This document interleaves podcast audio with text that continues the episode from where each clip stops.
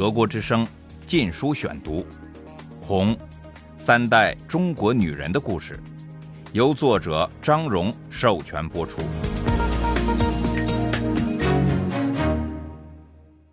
第二十一章：雪中送炭。姐弟们，朋友们。一九六七至一九六八年。第三节。起初，兄弟伙待小黑像客人似的客气，因为这些人很少能和高干子弟交朋友。他们多来自贫困家庭，在文革前常因种种理由离开学校。他们的家庭不是文革的斗争对象，他们自己也无心卷进这场运动。尽管高干现已倒了霉，看上去大有永世不得翻身之势。兄弟伙的一些孩子还是爱模仿高干子弟的派头。文革初期红卫兵运动时，高干子弟是爱共产党绿军服，因为只有他们才有可能透过父母的关系得到这些装束。有些街头男孩子就设法透过黑市搞来一些看上去不太走样的旧衣服，染成绿色。但是他们还是缺乏那股子神气。而且染的颜色也不是很正确，一看就是冒牌货。这些可怜的孩子们成了他们的朋友和高干子弟双方嘲笑的对象，讥讽他们是业余高干。突然之间，高干子弟转了风向，都穿清一色的深蓝色军便装和中山服。虽然在文革期间，绝大多数人都穿蓝色。但高干子弟的蓝蓝的很特殊，颜色很深，从头到脚清一色，脚上的鞋也有特殊样式，黑灯芯绒面配上白色塑胶鞋底，鞋底和鞋面之间嵌着一条黑塑胶带。在他们选择定下这种打扮后，别的阶层的孩子要不想被嘲笑成业余高干的话，就得避免了。一些街头孩子于是创造了自己的时髦风格，在一件外套内穿上许多层衬衫或运动衫，把领子一层层翻出来，翻出来的领子越多，越时髦，越潇洒。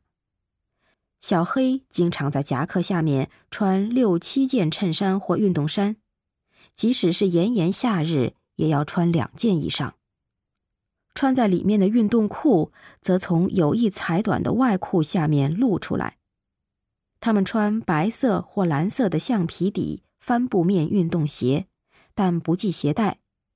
他们也戴军帽，用硬纸板垫在里面，使周边挺起来，希望能看上去仪表堂堂，像个大人物模样。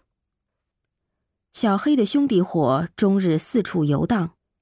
消磨时光的方式之一是偷东西，不管偷到什么，都得拿出来上交给舵爷，由他平均分配。小黑胆小，不敢偷，他的兄弟伙没有表示异议，就分给他一份。在文化大革命期间，小偷到处都是，特别多的是摸钱和偷脚踏车。我认识的大多数人都有皮包被扒的经验。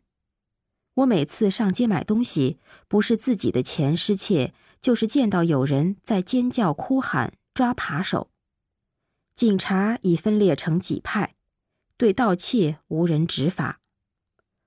外国人于七零年代大批来到中国时，许多人都称赞中国人社会道德好。一只被扔弃的短袜会紧跟它的主人跨越千山万水，从北京追到广州。洗得干干净净，折得整整齐齐，重新放到主人的旅馆房间里。外国来访者没有意识到，只有外国人和受到密切监视的中国人才会享受到这种照料。他们也不知道，没人敢偷外国人的东西，因为即使是只偷一条手帕，也会有被判死刑的危险。那只洗净折好的袜子。并没反映社会的真实情况，只是在演戏。小黑的兄弟伙也以追逐女孩子为乐。像小黑这样的小男孩，因为太害羞，是不敢跟姑娘们正面交锋的，于是成了大男孩的信差，负责传递错别字连篇、语法混乱的情书。小黑扮演的角色是去敲女孩子的家门，那时他总是祈祷来开门的是女孩子本人，而不是他父母或是兄弟，后者肯定会迎头就是一巴掌。有时他实在太害怕，就把信从门缝里塞进去。当女孩拒绝求爱时，失恋的人会想办法报复。小黑和别的少年就成了工具，不是去姑娘家门口大吵大闹，就是用弹弓打碎他家的玻璃窗。姑娘一出门，小男孩们就一拥而上，朝他吐口水。叫骂他们自己也不全懂的脏话。中国语言里骂女人的话是极有声有色的，如“缩叶子”，妇女的生殖器；“马鞍”，即骑上去的形象；“漏灯盏”，性交次数太多；“破鞋”，用的太旧。有些女孩子只得在兄弟伙里找保护人，更能干的。自己就成了女舵爷。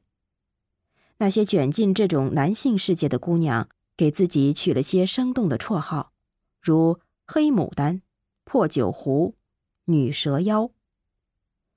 兄弟伙的第三大消遣是打群架，只要稍稍受人挑衅，就会大打出手。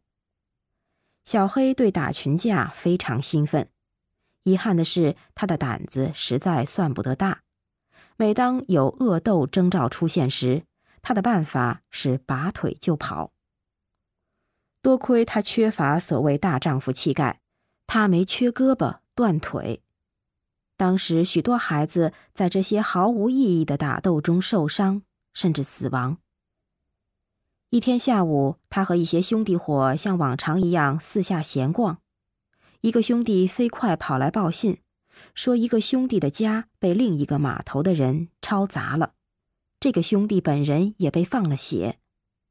大家一听，群情激昂，马上跑回自己码头的仓库取武器：木棍、砖头、刀子、钢鞭及铁棒。小黑把一根三节棍掖在腰带里，他们迅速跑到出事地点，发现敌人已经撤走了。受伤的兄弟已被父母送往医院。小黑的舵爷写了一封错字连篇的挑战书，由小黑负责送到对方的码头去。信中提出到空旷的人民体育场决斗。体育场此刻已不再用来举行体育比赛了。毛泽东说那是锦标主义，而且运动员也得全心投入文化大革命。德国之声《禁书选读》。在约定的那天，小黑的兄弟伙邀约了七八十个男孩子，在跑道上等待，眼巴巴的等了两个多小时，才见一个二十岁刚出头的小伙子一瘸一拐出现了。他是成都市黑社会有名的唐跛子，虽然还很年轻。但已享有德高望重的声誉。唐跛子是因小儿麻痹症变瘸的，由于他父亲曾是国民党官员，他只能被分配在一家小工厂里做那种无人肯干的活儿。那里的工人没有国营工厂工人的福利待遇，如铁饭碗、公费医疗和养老金。那家工厂就建在共产党没收的他家的老住宅里。唐婆子的家庭背景也使他不能接受高等教育，但此人脑袋很灵光，很快成了成都市黑社会的主脑。眼下他是应另外那个码头之邀来讲和的。他先掏出几盒最好的香烟，散发给所有在场的人，然后拿出一封道歉信，赔偿一切损失，包括受伤者的医疗费。小黑的舵爷不得已的接受了，唐婆子的面子很大，很难对他说不字。不久后，唐婆子就被逮捕了。一九六八年，他在一场称为“清理阶级队伍”的运动中遭了殃。直到一九七六年文革结束时，他才从监狱里放了出来。八十年代初，他奇迹般的变成了一位企业家，百万富翁，是成都市最有钱的人之一。他家被占用的住宅现在退还给了他，他把它重建成一幢颇为洋气的两层楼房。在成都最豪华的舞厅内，常能见到他坐在显眼处，以长者的神气看着同来的少男少女跳舞。他不跳，只付钱，用一种故作漫不经心的姿态点厚厚一叠钞票，支付所有在场者的花费。他在享受新获得的权利——金钱。这都是后话了。一九六八年的清理阶级队伍运动抓了唐婆子，也毁掉了数百万人的生活。仅所谓内蒙古人民党一案，就有约十分之一的成年蒙古族人遭受迫害，至少有两万人致死。当时所谓“六厂二校”经验。是清理阶级队伍的典范，由毛泽东亲自指挥。六厂之一的北京新华印刷厂有这么一段报告：在给这个女人戴上反革命分子帽子之后，在劳动时，她趁着看管她的民兵一时疏忽，就以最快的速度冲上女宿舍的四楼，跳楼摔死了。当然，反革命自杀是难免的。但是少了一个反面教员。毛泽东在这个资料上批道：“在我看过的同类资料中，此件是写的最好的。”一连串以种种名目整人的大小运动，都是由全国各地纷纷建立的革命委员会指挥的。以张、梁、刘、张为首的四川省革委会，于一九六八年六月二日成立。革委会包括洪承和八二六两大造反派的头目，以及一些革命干部。毛泽东新权力体系的建成对我们家有重大的影响。首先是走资派的工资被扣发了，家里每人每月只给发一定数量的生活费。现在我们家的收入少了一半多，虽然我们没有挨饿。但是已买不起黑市上的东西了。国家供应每况愈下，例如肉每月只有半斤。我姥姥一天到晚都在操心，怎样才能使我们这些孩子吃得好一点？怎样才能送食物给被拘留的女儿女婿？省革委的另一个决定是命令所有的走资派统统得搬出省委大院，腾出房间给新当官的。我们家搬进一幢三层楼小洋房的顶层，这里原是个杂志社，现在关了门。顶楼没有自来水，也没有厕所，我们洗脸刷牙，甚至倒掉一杯剩茶水都得下楼。但是我并不在意，小楼是如此之优雅，生活中我已好久没有看到美丽的东西了。我们在省委大院里住的是单调无特色的水泥大楼，而新住所是一幢别致的砖木结构、两面对称的楼宇。弯弯的八角屋檐下，精工细雕的窗棂泛出柔和的棕红色。后花园种满了桑树，前园则有一个大葡萄架，一丛夹竹桃，一棵茂密的构树，还有棵巨大的。不知名的树，果实像胡椒籽，含在船形的褐色翠荚里。我特别喜欢那几棵少见的芭蕉，长长的弧形叶子，给人梦的遐想。在那些日子里，美成了受鄙视的概念，我们竟会被赶到这可爱的地方做惩罚。